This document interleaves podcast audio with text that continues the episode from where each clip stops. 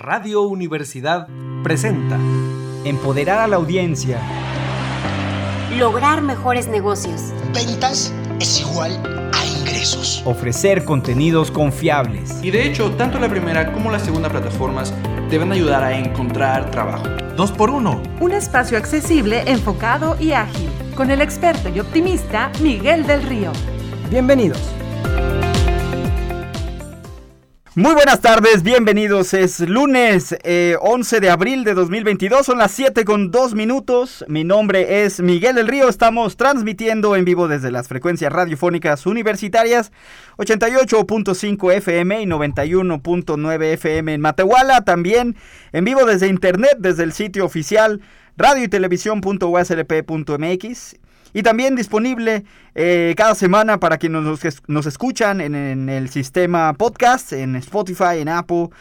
Eh, y en todos lados y a todas horas nos pueden encontrar también como Miguel del Río MX en medios sociales, siempre ahí atento a sus mensajes. Bienvenidos, bienvenidos a 2x1, un espacio dedicado a actualizar, inspirar y educar en temas empresariales. Muchas gracias por permitir acompañarles en este inicio de semana y nuestro episodio en este periodo de vacaciones de primavera.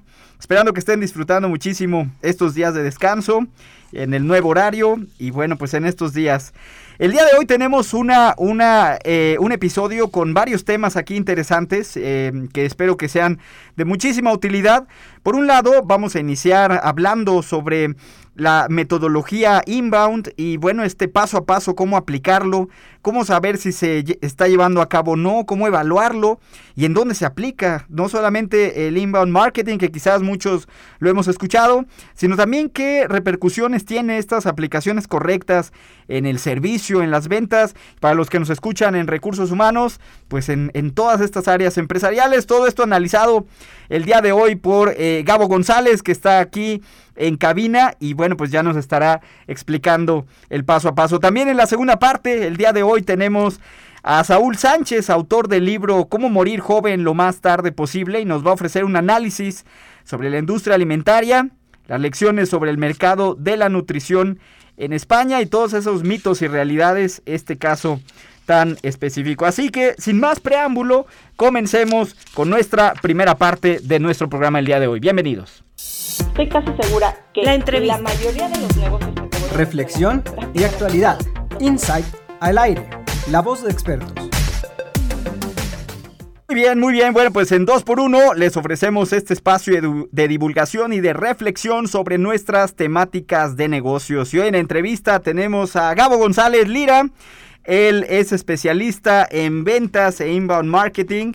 Eh, graduado por la Facultad de Contaduría y Administración, por supuesto, ahí orgullosamente, de la Universidad Autónoma de San Luis Potosí, enfocado al marketing digital y analytics, certificado en inbound marketing por HubSpot Academy y ha gestionado diferentes campañas en social media como especialista inbound, eh, por ejemplo en la Universidad Cuauhtémoc de Querétaro. Y bueno, pues un saludo hasta allá. Bienvenido, Gabo, aquí a Radio Universidad. Bienvenido. ¿Qué tal? ¿Qué tal todos? Un saludo a toda la, radio escucha que, está sintonizando este, este podcast en, en plenas vacaciones, en plena Semana Santa. La ah. verdad es que se antojaba, el calor está con todo y aquí cerca de, la cabina pues vendrá la Sonora Santanera, ¿no? Entonces de aquí nos pasamos. De aquí ya nos vamos a bailar aquí todos. Muy bien, pues bienvenido. Y bueno, pues queremos empezar con el examen del día de hoy porque pues por ahí hay que hay que iniciar nuestra, nuestra clase el día de hoy, nuestro tema del día de hoy, que ya veremos si nos, das, nos haces examen o no. ¿Qué es la metodología inbound? ¿Cómo, cómo entender qué es esta eh, palabra clave que se usa muchísimo, pero quizás no entendemos tanto? ¿Cómo saber qué es este, esta metodología inbound?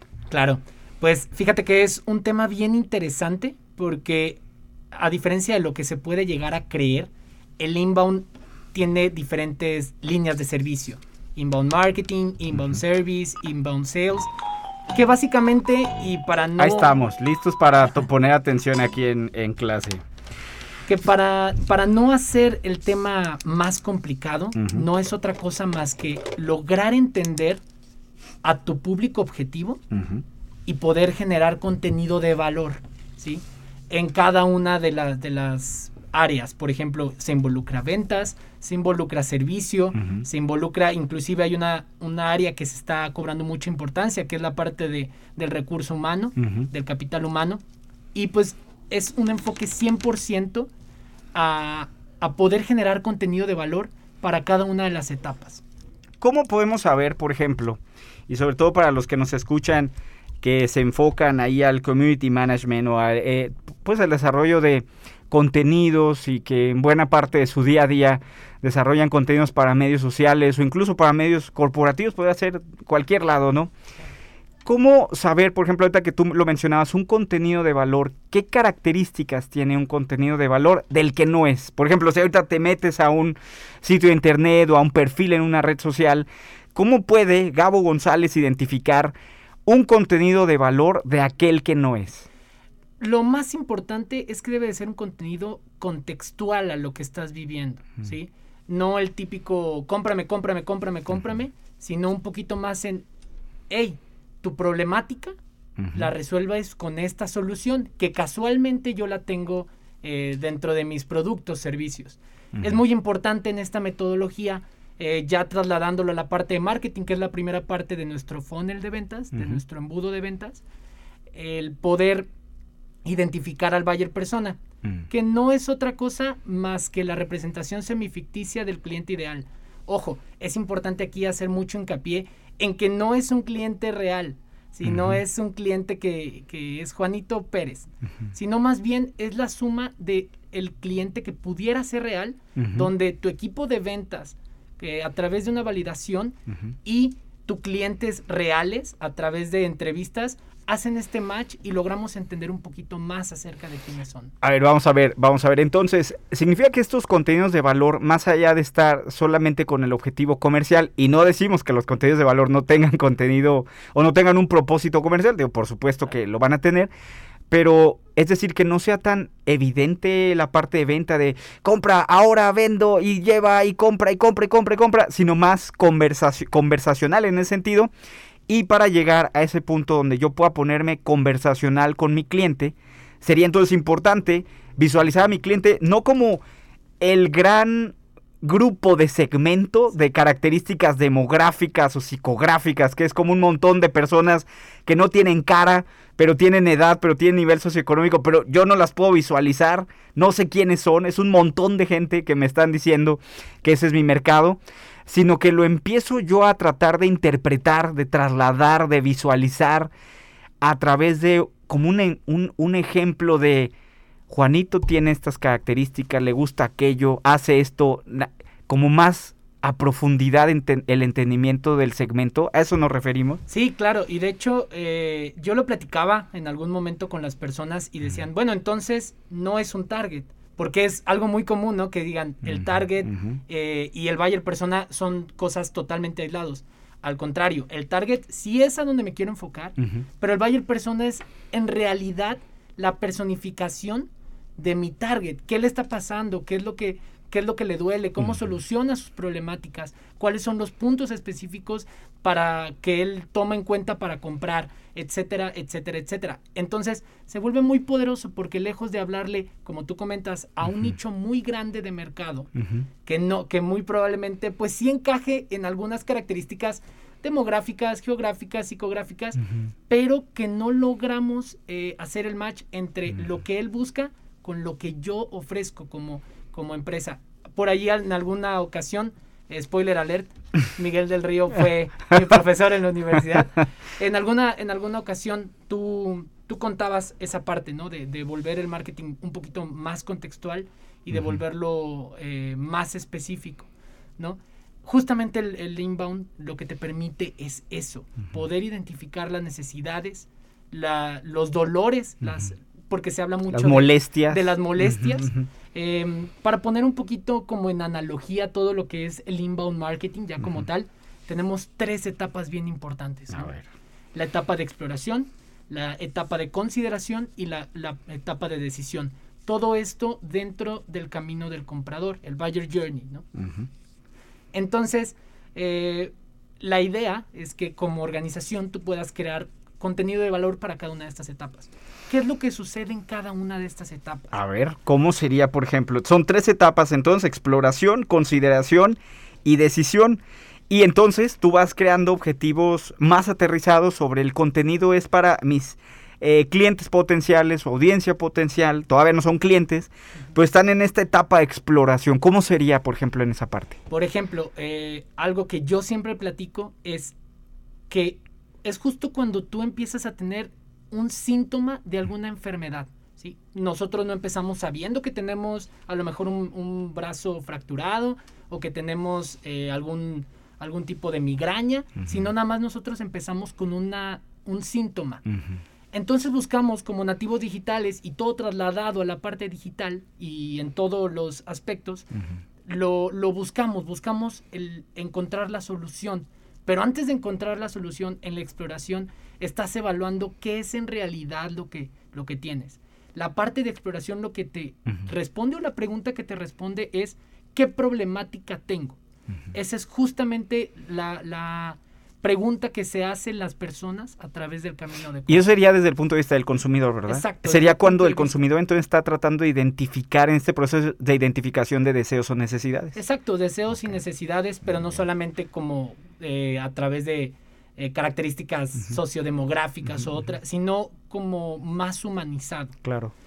¿Y ahí cómo entras, por ejemplo? ¿Ahí cómo- ¿Qué tipo de contenido entra ahí? A ver, díganos, platícanos. Por ejemplo, si nosotros somos una institución educativa, eh, digámoslo, una escuela de inglés, eh, a lo mejor estamos buscando información de, de cuál es el objetivo clave para una escuela de inglés o por qué quiero aprender el inglés o si es viable o, o qué potencial puedo alcanzar a través del inglés, ¿no? ¿O qué cosas me estoy perdiendo yo como audiencia, como cliente potencial? ¿Qué cosas me estoy yo perdiendo porque no estoy estudiando inglés, no? Exacto. Y, y, y también de, del poder decir, ¿no? Aquí estamos hablando en caso específico de un, un buyer persona que podría ser yo, ¿no? A ver, entonces, vamos a ver, para los que nos están escuchando, si yo, por ejemplo, soy, estoy ahí revisando el Face o estoy revisando en alguna red social y por ahí me salga- sale un anuncio que dice, Miguel, ¿sabes que eh, siete de cada diez trabajos en este país no, eh, el, el de la vacante no lo tiene porque no sabe inglés? Estudia con nosotros. ¿Esa sería en esa parte? Yo lo trasladaría un poquito más a entregar una oferta de valor un poco Mm. más clara, antes de la venta, ¿sí? Yo lo pondría como un 10 razones Por las por que hay las que estudiar cuales inglés. debes de estudiar inglés, ¿no? Ujú. A lo mejor no te estoy diciendo que ya te vengas y te inscribas conmigo y que tengo un 2 por 1 y que el 50% Claro, de que el descuento. buen fin y no sé qué. Sí, pero muy probablemente esta- estas 10 razones, 5 hagan clic contigo. Claro, Entonces claro, dices, claro. ay, yo de verdad quiero eh, profesionalizar mi comunicación a través del idioma inglés. Claro, y esa sería la etapa de exploración y luego viene la etapa de consideración. ¿Cómo es esa etapa, Gabo? Exacto. En esta, en esta parte uno busca soluciones para la problemática que ya identificó, ¿no? Siguiendo el, el ejemplo que ahorita estábamos platicando, en la escuela de inglés, yo ya vi y hizo match conmigo o hizo clic conmigo muchas eh, razones por las que debería de estudiar inglés y digo, bueno, ok, va, me voy a meter a estudiar inglés. ¿no? ¿Dónde? Esa es la pregunta, ¿dónde me meto a estudiar inglés? Ah, pues tengo, bueno, no voy a hacer ¿Y dónde están? pagadas, ¿Y cuánto cobran? ¿Y cómo son los planes? Y- Exacto, no, no voy a hacer ninguna mención pagada de alguna escuela en inglés de aquí de San Luis, pero eh, yo busco escuela X, escuela. X, aquí tienen el 50% de descuento, aquí tienen el 30% de descuento, aquí me dan una beca del 80% si mantengo mi promedio de 8. Ujú. Eh, esta está muy cara, no la puedo, no la puedo, eh, no puedo comprar. ¿no? Esa sería la etapa de consideración. ¿Y cómo entras ahí? ¿Cómo logras que te considere? Porque a lo mejor no sabe ni que, ni que existes. O leyó ese artículo que por ahí publicaste, pero ya en esa otra etapa pasa el tiempo, lo que sea, ya ni se acuerda. ¿Cómo le haces para mantenerte vigente en Exacto. esa segunda etapa? Sí, pues imagínate, en el descargable, a lo mejor la razón 10 Mm. era un, eh, te da un plus el inglés o puedes utilizarlo para eh, elevar tu carrera profesional o, o mejorar tus relaciones laborales con los clientes. Entonces, en la parte de consideración, yo le digo, mira, este es mi plan de estudios. Y todo el enfoque es 100% a mejorar el- la calidad laboral o la conversación que puedes tener de manera profesional con tus clientes, con tus proveedores, con etcétera, etcétera, etcétera. Entonces, pues evidentemente tú dices, eso ya viene de hacer match acá conmigo en la parte de exploración y en la parte de consideración es, ok, voy a buscar una escuela de Reforzar. inglés que me ayude a crecer en el ámbito laboral. Y justamente ahí es donde, donde tú como organización ya identificaste y creaste contenido para esa persona en específico. Bien, muy bien, nos está quedando súper claro. Y luego llegamos a esta última etapa que mencionas que se llama decisión. O sea, ya significa, ¿qué significa ahí la parte de decisión? Pues ahora sí que es tratar de convencerlo, ¿no? Tuviste un caminito muy idóneo donde le explicaste que te va a ayudar en el ámbito laboral, etcétera, etcétera, que tu plan de estudios está 100% enfocado a la parte más profesional, laboral, pues acá dices, ¿sabes qué? Si vienes y me presentas tu tarjeta, no sé, de, de trabajador de X empresa, yo te, yo te hago el 25% de descuento, el 30% de descuento. O también podemos hablarlo, no hablando solamente de descuentos, también, por ejemplo, de la parte de a lo mejor para mi proceso comercial, ya hablando como organización, el punto donde marketing me entrega los leads es justamente la parte donde él agenda su examen de ubicación en el nivel de inglés o su examen de ubicación para el idioma francés, etcétera, etcétera. Entonces aquí es donde justamente se hace el match de marketing con ventas. Claro, pero espérame, no nada más sería ventas, porque, o sea, en, ese, en esa parte de decisión, y yo creo que ahí es donde entra, como quizás algunos que nos están escuchando han visto el- este concepto inbound, eh, como dices, en ventas, pero también en mercadotecnia, pero también en redes sociales, en campañas, o también, eh, como ahorita lo mencionábamos, en recursos humanos. Pero fíjate, si ya estamos en esta parte de decisión, qué importante es entonces, así como lo hemos llevado cada vez más optimizado para la para el, el- el- el cliente o este cliente potencial que después ya conviertes en clientes, o sea, cada vez lo vas conociendo mejor. Entonces, el vendedor, eh, eh, el precio o la estrategia que tengas tú, por ejemplo, de precio, porque ahí lo tiene que ver incluso el de finanzas o el, no sé, ahí el encargado ahí del dinero. Y luego el, el canal de distribución, o sea, cómo optimizas que la decisión sea en el punto adecuado. Así como lo has llevado con la información y cómo vas etapa a etapa, el momento de la decisión, pues es que es toda la mezcla, o sea, es todo el modelo de negocio enfocado, orientado a ese cliente que lo has llevado de la mano hasta esta última parte. Entonces yo creo que por eso hay muchos que nos están escuchando decían, bueno, es que yo he visto este concepto, pero enfocado a esto y no a esto, pero ahorita ya nos queda claro que es todo el modelo de negocio orientado al consumidor. Exacto, y es justamente, eh, si pudiéramos representarlo de manera gráfica, hay un gráfico que me gusta mucho de, de esta metodología, donde está combinado la parte de marketing, ventas y servicio, ¿no? Ya no hablamos de un funnel de ventas, que es el clásico triangular, hablamos de algo que se conoce como flywheel, es la evolución del embudo de ventas, y es de manera circular, porque en el centro justamente está lo que comentas El cliente. el cliente. Ya no creo mis servicios basados en lo que yo creo, sino basados en lo que el cliente requiere. Sí, de manera lineal, como nos enseñaban en el siglo pasado, que era lineal el proceso, y ahora no, esta es una orientación de todos los elementos al mercado. Creo que eso nos lleva entonces, ¿por qué, es- por qué es ahora tan importante aplicar estas metodologías inbound a cualquier área, ¿no? O, en cualquier lugar, no importa si la empresa es muy grande o de muchos años o muy pequeña y emprendedora. Pero nos podrías decir cuáles serían estas razones de por qué utilizar o por qué cada vez lo vemos con mayor importancia, aunque yo sí te diría, ¿eh? Todo esto va a partir de la calidad con la que dos cosas. Segmentes y logres aterrizar el segmento al cual vas dirigido, tanto real como potencial, pero también por otro lado ser bien honesto con tu propuesta de valor. Claro. Porque no le puedes prometer algo desde la parte de exploración que no vas a cumplir ya después en la parte de postventa o de decisión. Entonces, yo pienso que parte de esos dos conocimientos, pero eso no significa que no sea muy importante. ¿Por qué, por qué el inbound marketing es tan importante, Gabo? Pues fíjate, eh, dos cosas importantes. La primera, a todos nos gusta comprar, pero a, nad- a nadie nos gusta que nos vendan, ¿no? O sea, yo te voy a comprar siempre y cuando si es lo que yo quiero en el momento que lo necesito, de la manera en que lo espero, ¿no? Eso es muy importante. Esas dos cosas, ¿no? Lo que yo necesito, de la manera en que lo requiero, en el tiempo que lo requiero, ¿no?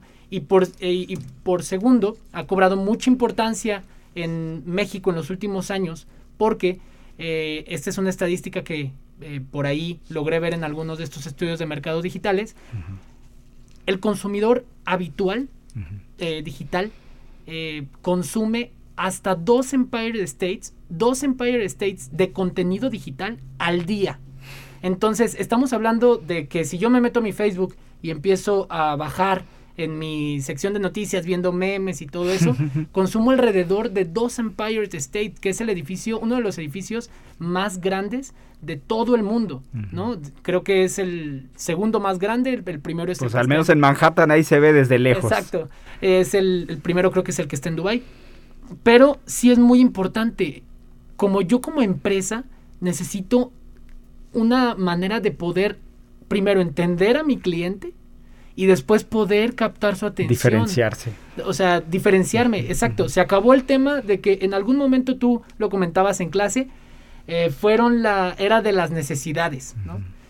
Ahorita estamos evolucionando porque ya se acabaron el que cumplieron las necesidades, estamos en la era de las expectativas, pero justamente está evolucionando en que todo es más rápido, las, la- las conversaciones deben de ser más rápidas y no solamente quiero que tú como empresa me hables y me digas, ah, yo vendo agua, cómprame agua, ¿no? O sea, ¿por qué debería de comprarte agua? ¿Cuál es la razón? ¿Qué, qué propósito es, eh, significa el agua o obtener el agua en mi ser, en mi persona? Algo que me encanta del inbound marketing, que justo lo, me- lo mencionaba en una, en una plática que teníamos, que teníamos como en la familia hace unos días, era, era esa parte, ¿no? De, de poder decir, el, mar- el inbound marketing te ayuda a eliminar la palabra vender para solucionar. Yo te ayudo a solucionar con mi producto, con mi servicio, lo que tú quieras solucionar. Y por eso es tan importante en el mercado el día de hoy. Y creo que también lo que tú mencionas, mu- muy, muy interesante esa reflexión que haces. Eh, yo creo que una de las cosas también que mencionas es cómo al final el consumidor busca tener más el control. O sea, no es un consumidor pasivo, no es un consumidor que está esperando que le caigan las cosas, ¿no? Y en algunos momentos, di- digo, debe haber de todo en ciertos momentos, ¿no? Hay comerciales, ¿no? Pero pero, o sea, qué importante es entender finalmente el consumidor. O sea, no, si, si el consumidor tiene este perfil donde él necesita tener el control de la, de la, de la venta, eh, es decir, de la transacción, de la información que le estás dando, qué importante. Por otro lado, la diferenciación. Oye, pues como tú decías ahora, si es una botella de agua y hay como 15 mil, Exacto. Sí, o sea, sí tomo agua, pero ¿por qué debería de tomar tu agua en particular? ¿Y por qué debería de sentirme yo presionado como consumidor a comprar tu botella de agua? Muy interesante. Ahora, ¿nos podrías nada más, para resumir, porque nos queda poco tiempo, cuál es esta conexión que tú ahora nos mencionabas al inicio entre el inbound marketing y otras áreas, como por ejemplo recursos humanos, servicio, ventas? ¿Cómo se relaciona eh, todas estas áreas? Claro, bien concreto, en la parte del recurso humano, del capital humano, imagínate si tú logras identificar las características que tendría tu candidato idóneo y, le, y en lugar de generar un contenido de, ven, trabaja para mí, que ellos vengan a ti, yo quiero trabajar para ti, ¿no? En el tema de, de las ventas, dejar eh, las típicas llamadas, digamos, molestas de telefonía, de, de compañías telefónicas que son, hola, ¿te cambias a X compañía? No, ok, adiós. Y al día siguiente te marcan, y al día siguiente te marcan, ya hasta lo tienes marcado como no contestar, ¿no? Entonces también te ayuda a poder entenderlo el, ah, descargaste este, este ebook que habla acerca de estas cosas. Oye, y espérame, aquí en paréntesis, a lo mejor tú sí necesitas esos servicios bancarios. Exacto. O sea, de verdad sí los necesitas. Pero ese approach que está teniendo, ese enfoque que está teniendo la empresa, no es el adecuado para ese consumidor. Entonces, no es que no te funcione ese cliente, es que no está funcionando ese enfoque que estás usando con ese tipo de audiencia. Oye, y finalmente, eh, a ver, tú te certificaste en inbound marketing. ¿Les puedes platicar, sobre todo para los que ya están en estas áreas de community management, de mercadotecnia, de campañas digitales, de social media? ¿Cómo es este proceso? ¿Por qué es importante este tipo de certificaciones, Gabo? Claro. Eh, pues mira, hay diferentes plataformas, CRMs, ¿no? Eh, bases de datos.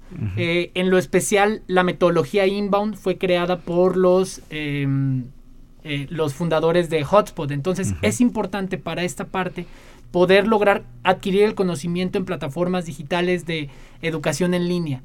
Hotspot te permite esto, al- alrededor de Criana, todo eso, pero es muy importante que la gente se siga eh, marcando o construyendo su futuro dentro del, del marco digital, ¿no? Porque no es lo del futuro, es lo de la hora, e inclusive me atrevería a decir que es lo ya del fue, ayer. sí, eso ya Exacto. fue. Fíjate, y qué importante, ¿eh? porque yo creo que por eso a veces no nos queda claro qué es este tipo de conceptos. ¿Con qué concluyes? ¿Cuál sería tu mensaje final? ¿Y dónde, Gabo González, podemos encontrarte? ¿Cómo podemos saber más? No, pues agradecerte mucho por el espacio. Creo que, creo que está muy interesante el tema. eh, es algo. Y dejamos muchas cosas a un lado, pero así es el radio. Sí, claro. Y, y, pues agradecerte muchísimo el, el espacio. eh, un, un honor poder estar contigo después de, de haber escuchado estas cátedras contigo, trasladarlo. Y pues bueno, el mensaje sería, dejemos de ver a los compradores como solamente compradores. Todos somos personas y la publicidad digital debe de ir enfocado al ser humano, no, no solamente a vender. Me pueden encontrar en mis redes sociales, Instagram, Twitter, eh, como Gabo GLZ Lira y a través de, de Facebook como Gabriel González Lira. Eh, ahí por ahí andamos y cualquier cosa que necesiten, cualquier tema que, que requieran, estoy al servicio de ustedes. Y ojalá que vengas, ojalá que vuelvas, Ojalá. porque yo creo que dejamos muchos temas por ahí, sobre todo ya irnos a ventas y a, y a otras áreas, que estaría muy interesante. Muchísimas gracias por venir, muchísimas gracias por tomarte el tiempo, muy interesante, ojalá que más de uno aquí lo tome para, ya no nada más para certificarse, para entender qué significa. Gracias, muchas gracias Gabo. Son las 7 con 27 minutos, les agradecemos la sintonía, vamos a una pausa, regresamos con la segunda parte de nuestro programa con nuestro invitado Saúl Sánchez, que desde España nos viene a contar las prácticas en la industria alimenticia, el cabildeo y los mitos y realidades del consumo saludable. Volvemos en un instante. La entrevista. Reflexión y actualidad. Insight al aire. La voz de expertos. Muy bien, bueno, pues muy buenas tardes. Estamos en esta segunda parte del programa con nuestro invitado. Él es Saúl Sánchez, es experto en nutrición y desde 2008 es el nutricionista del Real Club Deportivo de La Coruña del fútbol profesional español. Es redactor de artículos de nutrición para portales web, así como publicaciones de artículos científicos en el área. Copywriter y creador de contenido sobre nutrición y conocedor en posicionamiento en motores de búsqueda y marketing digital. Tienen que encontrarlo en sus redes sociales porque tiene muchísimos contenidos muy interesantes y autor del libro Cómo morir joven lo más tarde posible. También por ahí les vamos a compartir el enlace. Bienvenido Saúl, bienvenido aquí a este espacio de Radio Universidad. Muchísimas gracias por el tiempo. Bienvenido. Muchas gracias a vosotros. Para mí un placer estar aquí un ratillo y compartir algunas cosas eh, respecto a nutrición y sobre lo que os interese. Siempre que os pueda, pueda aportar algo de valor, genial. Muchísimas gracias. Tienes muchísimo contenido, pero bueno, vamos a tener siempre el tiempo en radio es injusto para quienes entrevistamos, pero sobre todo con tu trayectoria. Pero bueno, vamos a empezar con tu libro, si te parece. Tienes este libro de cómo morir joven lo más tarde eh, posible y haces un análisis muy interesante sobre algo que a veces se nos olvida o algo que solamente vemos como regulación o normativa y tiene que ver con eh, pues cómo la industria alimentaria y ese es como el posicionamiento inicial del libro eh, pues protegió ciertos intereses para poder retrasar o poder eliminar, cambiar, matizar eh, muchos de estos aspectos que al día de hoy para en, en muchos países, España y México, pues son una realidad. ¿Qué nos puedes platicar sobre estos mecanismos de lobbying y cabildeo que tú comentas y cómo se llegó a ese punto, Saúl? Pues yo siempre comento, sobre todo cuando, cuando hablo con los niños y doy charlas de educación nutricional, siempre les digo lo mismo, y es que tenemos que tener en cuenta que la industria, el objetivo de ella es ganar dinero, ¿vale? Entonces, nosotros como, como consumidores tenemos un poder muy grande, porque van a satisfacer nuestras demandas. Entonces, si nos interesa un producto saludable, nos lo van a dar, ¿no? Pero de la misma manera tenemos que tener cuidado, porque en alguna ocasión la industria puede ir por delante del consumidor y generar ciertos sesgos o manipular estudios para mm, satisfacer sus intereses, porque a ellos les resulta más barato producir de una determinada manera y no por ello es más saludable. ¿no? Entonces hay que tener mucho cuidado con esto.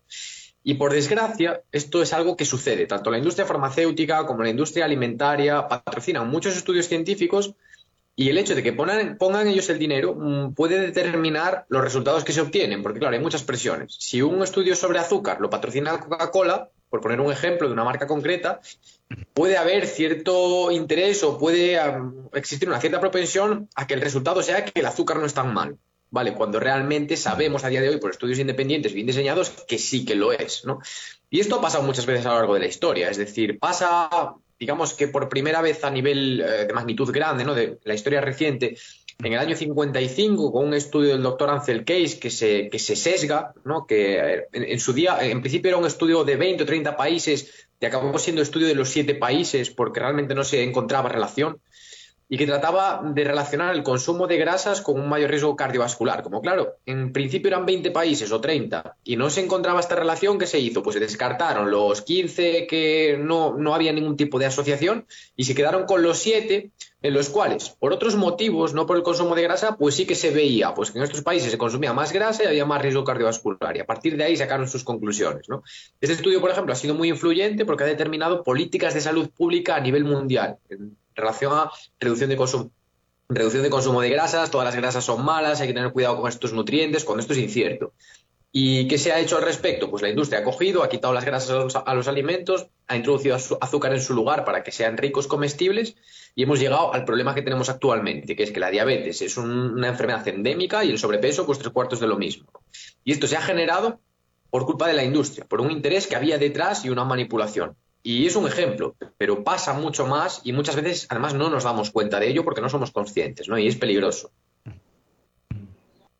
Ahora, eh, ahora que tú nos das este y nos propones este, nos ofreces este panorama de análisis aquí interesante, ¿por qué, ¿por qué el azúcar se convirtió en este gran ingrediente para lo que nosotros conocemos al día de hoy como estos productos hiperapetecibles o hiperpalatables. ¿Qué significa ese concepto? ¿Cuál es el razonamiento industrial para ofrecer algo así en el mercado? Por supuesto, nos dices, pues es eh, las ganancias que se pueden tener, pero ¿podrías profundizar qué significa este tipo de productos a los que haces referencia? Eso es, el azúcar tiene dos ventajas fundamentales, para la industria sobre todo. La primera ventaja es que es muy barato. O sea, el azúcar es más barato que la grasa. Vale, es una de las cosas más baratas que tenemos. La producción es barata, su adición es barata. Es muy sencillo incluir azúcar en los alimentos, ¿no? Entonces, esto para el, para el productor es, es positivo porque gasta poco dinero y su margen de beneficio es superior. Y luego tiene otra ventaja fundamental, y es que el consumo de azúcar activa una serie de receptores a nivel interno, eh, que son los receptores que generan dopamina, que son un neurotransmisor relacionado con la sensación de felicidad momentánea, de una manera bastante similar al que lo hacen algunas drogas. Vale, no por esto genera adicción, que es algo que se discute a día de hoy en la literatura científica, si el azúcar es adictivo o no. Bueno, sobre esto hay controversia. No le llamemos adicción, porque el azúcar mm, es algo que podríamos necesitar para vivir y las drogas no, ¿vale? Pero sí podemos afirmar, porque es algo que se sabe, que lo, la fisiología que genera el azúcar en el cerebro es similar, ¿vale? Y entonces esto que provoca que se asocie el consumo de azúcar a una sensación de placer y de bienestar. Y como seres humanos nos sentimos atraídos por el placer y por el bienestar. Entonces podemos llegar a generar cierta dependencia. Por lo tanto, se unen dos factores muy positivos para la industria, pero peligrosos también para el consumidor. Por una parte, que es barato, por otra parte, que tiendes a consumir más cantidad de ello, y por lo tanto, a nivel de beneficio empresarial, pues esto es muy positivo, ¿no? Porque tienen el círculo cerrado. Sin embargo, claro, en grandes cantidades, pues para las personas resulta dañino a medio plazo.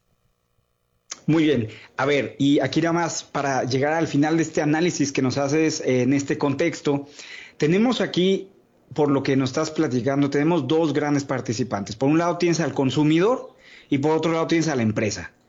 Pero todo esto también fue de la mano de académicos, de institutos de investigación, de universidades.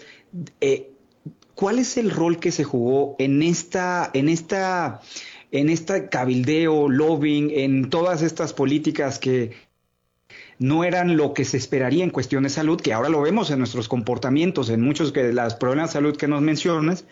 Pero aquí tienes entonces dos jugadores, por supuesto, el consumidor y el empresario. Pero ¿y qué pasó con esta comunidad de científicos? ¿O estuvieron ahí o no estuvieron ahí? ¿O cuál es este análisis que nos puedes dar? Yo entiendo a la comunidad científica como otro de los grandes damnificados, además del consumidor final, que es el que sufre las consecuencias. ¿Por qué? Porque al fin y al cabo, en muchos países el rol del investigador es muy precario. ¿vale? Por ejemplo, no sé si sucede lo mismo en México, pero en España a los, a los investigadores se les paga muy mal, trabajan un montón de horas y al fin y al cabo dependen o de dinero público o de dinero de industrias. Y hay muy poco dinero público para, para, financiar investigación, algo que bajo mi punto de vista debería de ser al revés. ¿no? Entonces, claro, el investigador se encuentra entre la espada y la pared, porque sus intereses son buenos, su, su idea es positiva, ellos pretenden llegar a la luz de la cuestión, pretenden eh, aportar verdad. Pero claro, por otra parte, el que pone dinero, que es el que permite que ellos trabajen, muchas veces determinan lo que se va a decir en ese estudio o lo que no. Entonces, como que se encuentran entre la espada y la pared en este sentido, porque Mm. Muchas veces se ven obligados a hacer cosas o a decir cosas que realmente no quieren, pero es que también se están jugando su supervivencia, como investigadores y como individuos, porque si no llega dinero a sus casas, pues no comen. ¿no? Entonces, la industria también tiene este papel a la hora de presionar y para mí el investigador es un gran damnificado, porque muchas veces no se puede expresar libremente y tiene que hacer referencia a lo que pues, el lobby demanda o a lo que un poco le viene dado de, de más arriba. ¿no? Y esto es peligroso y me parece además un- una cuestión que deberíamos de revisar porque estructuralmente es un, es un problema grave. Y para terminar esta parte, Saúl, este problema ya fue, o sea, lo que tú nos comentas, pues ya fue como el contexto de cómo la industria alimentaria fue protegiendo ciertos intereses. Ya es cosa del pasado, ya podemos cruzarnos de brazos en ese sentido. No, para nada. No es cosa del pasado y sigue sucediendo. La, la buena noticia es que a día de hoy, con las redes sociales, con los medios independientes, con el crowdfunding, tenemos muchos métodos, ¿vale?, para arrojar luz a cuestiones que son dudosas. Y, y también hay pues, gente solidaria que aporta sus fondos para investigación. Entonces, muchas veces, digamos que hay nichos donde la industria, el poder de la industria no es tan, no es tan grande o tan evidente. Y esto permite arrojar luz. Vale, pero la industria sigue desempeñando un rol muy importante y un papel muy fuerte. Entonces, mm, tanto por parte de divulgadores como de investigadores, como por parte de educadores, porque al fin y al cabo la educación en todo esto es, es- es totalmente primordial, hay un papel muy importante de ser capaces de discernir ¿no? lo que viene patrocinado por la industria y sobre todo de hallar esas fuentes independientes y de darles voz. Porque esto es lo que va a permitir que después el consumidor sea crítico y que lleguemos a ese papel que te decía al principio de el consumidor tiene poder de influir en la industria, pero para influir primero tiene que tener conocimiento y tener educación. Entonces, las redes sociales nos pueden dar un amplificador, ¿vale? Pueden darnos voz y pueden servir para que la gente nos escuche y la gente nos conozca, pero también tenemos que actuar un poco con sentido. También podrían servir para lo contrario, entonces hay que tener cierta responsabilidad al respecto. Claro, y hablando precisamente de lo que nos dice sobre este tipo de contenidos que ven a, educar a los consumidores, tú has compartido varios ahí en tus redes sociales, en tus medios que utilizas, eh, tanto tu sitio de internet, el libro, por supuesto, es quizás el mejor compendio, pero ¿qué mitos que consideras tú son muy interesantes desde tu óptica que siguen siendo engañosos para los consumidores? Parece que ya vivimos una época más saludable, parece que estamos mejor alimentados, lo que sea que signifique, pero sigue habiendo muchos mitos que por ahí tú has eh, comentado, como el- la- las dietas sin gluten, las dietas veganas, eh, la defensa de ciertas industrias porque generan eh, empleos más allá de cualquier otro eh, factor, por ejemplo, de salud que pueda tener en impacto esa industria. Pero, ¿cuáles serían algunos mitos que tú destacarías en esta misma labor, como tú lo dices, de amplificar estos medios para educar al consumidor, Saúl? Yo hablaría de dos, ¿vale? Porque son los más, los más frecuentes y porque es algo que realmente afecta de manera negativa a nuestra salud. Influye muchísimo y hay mucho dinero y mucho interés detrás. El primero es el mito del colesterol, ¿vale? Que se basa un poco en este estudio de los años 55 que comentamos, ¿vale? Hasta hace nada se, determinaba el colesterol como predictor del riesgo cardiovascular y era totalmente necesario por parte de los, de los médicos y de la industria ofrecer soluciones normalmente farmacológicas para reducir el nivel de colesterol. Si te fijas, los niveles recomendados se han reducido mucho en los últimos años. Empezó en 250, luego en 220, en 200, ahora se habla de 180. Vale, si nosotros vamos a la evidencia científica, lo que nos dice es que el colesterol como tal, como número, el colesterol total, no nos sirve para predecir mortalidad cardiovascular. Sin embargo, aquí hay un interés farmacológico e industrial muy potente, porque, y esto lo comentaba un profesor mío en la universidad, decía, la industria farmacológica le encanta eh, desarrollar una ecuación que le permita, que le permita calificar a personas sanas o enfermas. ¿Vale? Entonces, si yo tengo un número como el colesterol y pongo la barra de medir en 200 y la voy bajando, cada vez tengo más personas enfermas. Y si la solución es darle un fármaco crónico para toda su vida, además de tener cada vez más personas enfermas, cada vez voy a ganar más dinero. Vale, entonces aquí hay un interés económico descomunal, teniendo en cuenta que los fármacos para el colesterol, las estatinas, son medicamentos de calidad malísima, porque tienen un montón de efectos secundarios y no es inocuo consumirlos, ¿vale? Y a día de hoy muchísima gente los toma de forma crónica, personas de 40, 35 años en adelante, ¿vale? Y, si, lo que digo, si vamos a la literatura científica, es que no hay relación. Puede haber relación en una pequeña fracción del VL oxidado que ni siquiera sale en las analíticas porque no se busca, ¿vale? Eso puede tener relación con la aterosclerosis, sí, pero lo que nos importa es el contexto. Yo sigo algún cardiólogo en, en Twitter también, eh, alguno creo que es argentino, pero bueno, cardiólogos que me gusta el, el discurso que, que, proponen y que todo lo respaldan con la evidencia y que defienden, y yo estoy muy de acuerdo en eso, que lo que importa para la enfermedad cardiovascular y para entender el colesterol es el contexto. Uh -huh. Y yo personalmente he visto analíticas y he manejado analíticas de deportistas de élite, de futbolistas uh -huh. de alto nivel, con un colesterol de 250. A nadie se le ocurre darle una estatina a, este, a estos individuos. ¿Por qué? Porque su contexto es bueno comen bien, realizan ejercicio, no tienen inflamación interna, no hay oxidación, nada nos permite pensar que porque un número exceda un valor va a haber ese riesgo. ¿Vale? Entonces, esto sería el número uno y a mí me parece lo más sangrante porque realmente es perjudicial el tema de tomar las estatinas y hay mucho interés. Y el segundo mito que te comentaría es el tema del consumo de alcohol. También muy interesado, ¿vale? Ha habido mucha presión por detrás. ¿Cuántas veces hemos oído, por lo menos aquí en España, es que ha sido algo súper habitual, una copa de vino con las comidas es sana y es saludable para el corazón? Esto es mentira. Y el argumento, el primer argumento era que el alcohol en cantidades moderadas era positivo para el sistema cardiovascular. Explícame el mecanismo, explícame la fisiología. La literatura no, no lo evidencia, no lo avala. No encuentra ningún mecanismo por el cual fisiológico el alcohol proteja. Y más Oye, allá... Saúl, pero, perdón, pero, sí. perdón aquí el paréntesis, pero a lo mejor, digo, fisiológicamente, por supuesto que ahí podríamos hacer toda una discusión, pero más allá de lo fisiológico, o sea, hay campañas de que se han hecho, por ejemplo, desde los noventas en California, en Estados Unidos, de consumo de vino básicamente basado en aspectos de la salud, lo que sea que signifique, pero, o sea, tú y yo hemos sido testigos del posicionamiento de la industria eh, del vino, básicamente bajo ese razonamiento. A ver, platícanos Está muy interesante ese, ese, esa aportación, a ver, dinos. Efectivamente, pues ha habido un, un, una presión. Entonces, como fisiológicamente el alcohol no se le ha encontrado ese mecanismo que proteja, el discurso cambió, porque el discurso también evoluciona, ¿no? Según, lo, según los contraargumentos. Y dijeron, no, es que los, la, la uva tiene un montón de taninos y tiene un montón de fitoquímicos que sí que son antioxidantes y protegen. Y eso realmente la fisiología lo avala, es decir, el mecanismo ahí sí que está claro. Pero claro, lo que no te están contando es que sí, la uva tiene estos elementos, pero es que el vino tiene mucha menos cantidad que la uva, porque ha pasado un proceso de fermentación. Una gran cantidad de los mismos se han oxidado y además aparece en escena otra sustancia que es tóxica independientemente de la dosis consumida. Y esto es importante entenderlo, que es el alcohol. Entonces sabemos que el alcohol, da igual la cantidad que consumamos, es malo, obviamente, cuanta más cantidad, pues es peor, ¿no? Pero aun consumiendo poco, es malo para muchas cosas, y si además le sumamos que los taninos del vino son menores en proporción que los taninos de la uva, nada nos lleva a recomendar consumir vino. Nos podría llevar a recomendar consumir uva. Yo defiendo el consumo de uva, pero no el consumo de vino como tal. Es que el alimento es de mucha peor calidad y nos lo siguen vendiendo a día de hoy. Y todo el mundo bebe alcohol y es algo totalmente normalizado en la sociedad que utilicemos un tóxico. Y es malo para nuestro organismo y se sigue haciendo. Yo es una lucha incansable que tengo, pero que no comprendo. Es algo uh, que no tiene sentido más allá de, del propio interés económico.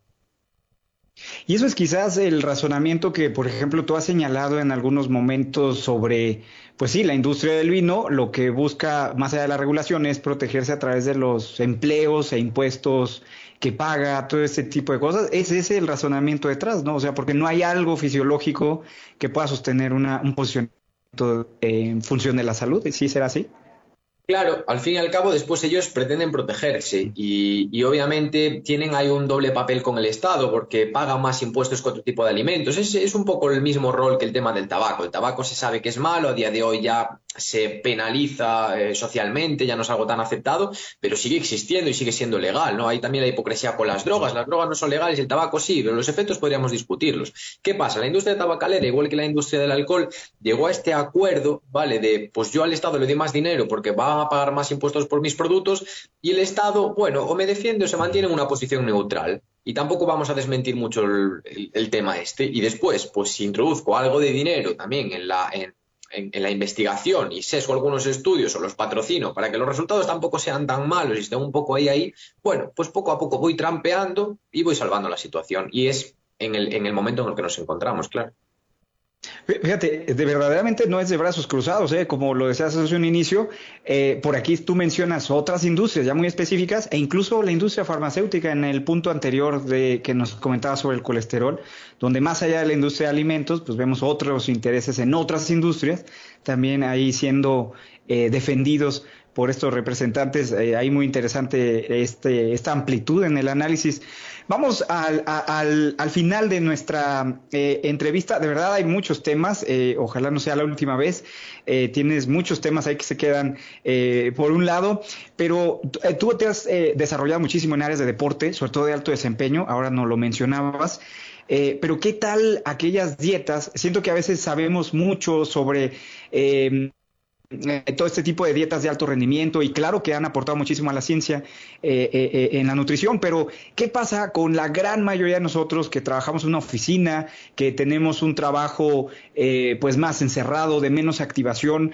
¿Cómo podríamos utilizar todos estos insights y tu expertise que tienes para mm, ver, por ejemplo, y esto va no solamente a los que trabajan, sino a los que tienen empresas, tienen trabajadores y que quizás parte de su falta de productividad o de mediciones de desempeño tienen que ver incluso con algo que los otros lo vemos por hecho, que es la, dieta y estas condiciones de salud.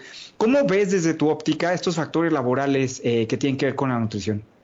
Pues mira, eh, te voy a poner un ejemplo. Y es que cada vez más grandes, más cantidad de grandes empresas, ponen comedores en sus, en sus centros de trabajo. Aquí, por ejemplo, yo soy de, yo soy de Coruña, de una zona de España, donde está la, la central de Inditex, quizás os suene como empresa, es una empresa, eh, bueno, conocida en todo el mundo. Zara. Eh, Zara, pues todas las personas que trabajan en Inditex, en Zara, tienen un comedor disponible para ellos. Si esto no repercutiese positivamente en su eficiencia a nivel laboral, no existiría.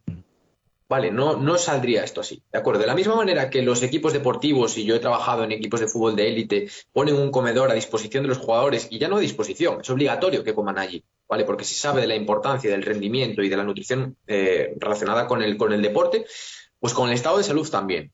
Obviamente, lo ideal, bajo mi punto de vista, es que todas las personas hiciésemos deporte de forma diaria y, por lo tanto, pudiésemos hablar siempre de nutrición deportiva, porque esto ya eh, nos permitiría unir dos cosas muy saludables, una buena dieta y el ejercicio físico. Desgraciadamente, por condicionantes, eh, sobre todo en distintas zonas del mundo, pues esto no siempre es así. Hay un porcentaje muy alto de la población que es sedentario. Aún así, modificando la dieta podemos conseguir un mayor rendimiento laboral, un mejor descanso nocturno y, por lo tanto, un mejor estado de salud a medio plazo. Y se pueden hacer muchas cosas. Sobre todo, lo importante es priorizar el consumo de alimentos frescos. Para mí sería el- una de, una de las claves. Evitar los productos muy manufacturados, es decir, donde la industria tiene un gran nivel de procesamiento, porque se incluyen grasas trans de mala calidad, adictivos, elementos que no resultan realmente nutritivos para el organismo y priorizar los alimentos frescos, que son los que tienen elevada densidad nutricional. Y el segundo punto que yo destacaría y que me parece crucial es aportar variedad. Es decir, si consumimos siempre lo mismo, vamos a tener un déficit de nutrientes antes o después, porque no tenemos ningún solo alimento que nos aporte todo lo que necesitamos, y menos en las cantidades requeridas. Sin embargo, si abrimos el espectro, abrimos el abanico, introducimos muchos alimentos distintos, sobre todo frescos, como comentamos, es menor el riesgo de déficit. Por lo tanto, el organismo va a funcionar mejor. Y luego, si además priorizamos el consumo de vegetales, que está más que demostrado que son alimentos de muchísima calidad y que nos ayudan a retrasar el envejecimiento, entre otras cosas, pues también funcionaremos mejor. Y como último punto, destacaría que la mayor parte de la gente, también por recomendaciones eh, erróneas en el pasado y demás, presenta un consumo deficiente de proteínas. Y se ha demostrado que es mucho más peligroso quedarse corto que pasarse de largo en cuanto a ingesta proteica. ¿vale? Entonces es algo que debemos también de revisar, debemos hacer reflexión e incrementar el consumo de proteínas de alta calidad. Obviamente, si lo mezclamos con ejercicio de fuerza, ya sería fantástico, pero por lo menos no quedarnos cortos va a permitir que no perdamos masa muscular y con ello que envejezamos mejor. Me parece algo muy determinante. Haciendo la inversión de la empresa, pues eso es bastante importante en su desempeño. Muy bien, pues muchas gracias, muchas gracias por esos eh, tantos eh, tantas recomendaciones, pues a tomarlas en cuenta. Nos, nos puedes invitar, Saúl, Saúl Sánchez, nos puedes invitar a tus contenidos, a dónde encontrarte, dónde contactarte, dónde saber más de tantos temas. Es muy poco el tiempo que se puede tener para una entrevista, pero tienes muchísimos contenidos que pueden ser muy útiles, tanto allá donde tú estás, así como acá donde nosotros estamos. ¿Dónde podemos saber más de tus temas, eh, Saúl? Pues, pues sí, yo comparto a diario contenido tanto en mi perfil de Twitter como en mi perfil de Instagram, arroba saulnutri, ¿vale? Muy sencillo. Y después, me, semanalmente subo algún artículo un poquito más completo a mi web, eh, www.saulnutri.com. Y eh, también tengo un libro publicado, como dices, que se titula Cómo morir joven lo más tarde posible, que se puede encontrar en Amazon, tanto en versión digital como en versión de tapa blanda. Y ese sería un poco mi, aporte a la comunidad de Moving. Muchísimas gracias. ¿Con qué concluyes? ¿Con qué concluyes que es algo, un tema importante, Saúl, antes de irnos? ¿qué, ¿Cuál sería tu conclusión sobre estos temas y todos estos eh, estas dimensiones de análisis que nos compartes? Mi conclusión es que en esta vida para mí una de las cosas más importantes es la educación y la inversión en educación, porque eso nos permite que seamos más difícilmente engañados, que la industria se tenga que esforzar más para tomarnos el pelo. Y cuanto más difícil sea tomarnos el pelo, más sanos vamos a estar, porque vamos a tener contenidos de calidad y vamos a saber realmente lo que nos interesa y lo que no. Por lo tanto, estudiar me parece fundamental, sea cual sea el ámbito. Muy bien, pues muchísimas gracias, Saúl Sánchez desde España, experto en nutrición. Y bueno, pues ahí tienen sus datos de contacto. Llegamos al final. Les recuerdo que estamos en 2 por 1 y bueno, pues los invitamos a que continúen con la programación de estas frecuencias radiofónicas universitarias. Buenas noches, muchísimas gracias. Radio Universidad presentó Empoderar a la audiencia. Lograr mejores negocios. Ventas es igual Ofrecer contenidos confiables. Y de hecho, tanto la primera como la segunda plataformas deben ayudar a encontrar trabajo. Dos por uno. Un espacio accesible, enfocado y ágil. Con el experto y optimista Miguel del Río. Hasta pronto. Bye bye.